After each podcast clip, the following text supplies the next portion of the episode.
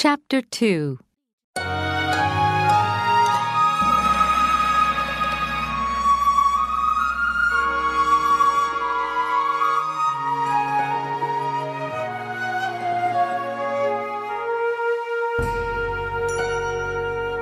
Mulan runs home to her family.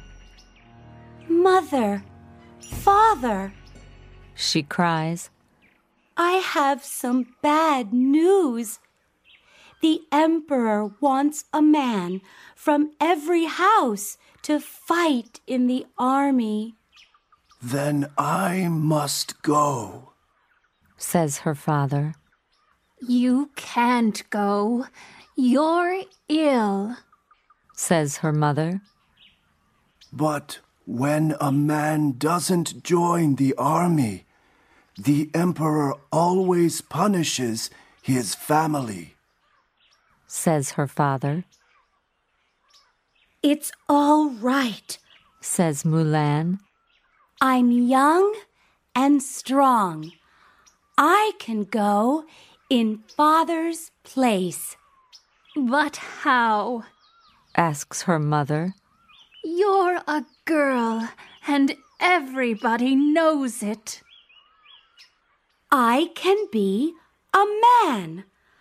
I can learn to walk with my head up and to shout when I talk. She says, And I can wear soldiers' clothes. Mulan, says her father.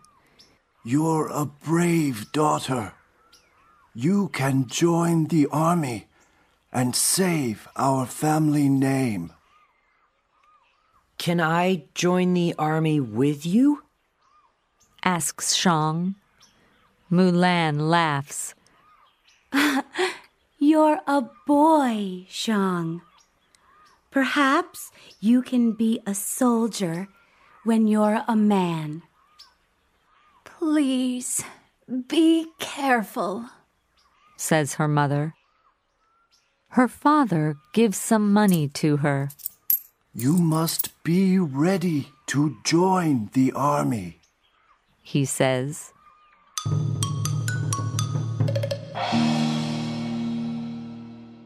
Mulan needs to buy a horse.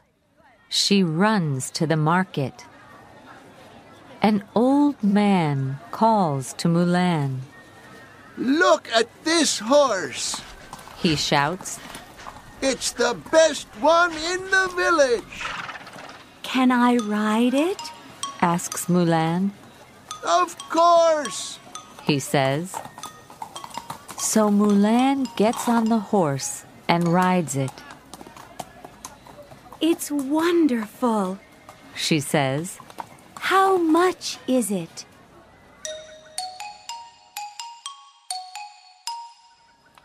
Later, Mulan walks through the market with her new horse. She buys a beautiful saddle for it. When Mulan rides home from the market, she meets Sun Ying, Mulan, shouts Sun Ying.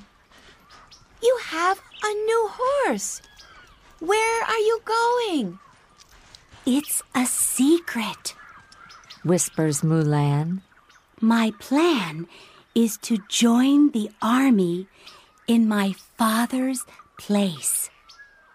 You're very brave and clever, Mulan.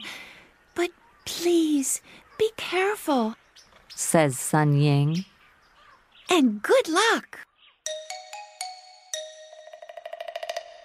The next day, Mulan is ready to leave, Don't forget us. whispers Shang. He is crying. Please come home soon. says her mother. Mulan says goodbye to her family. She rides away quickly.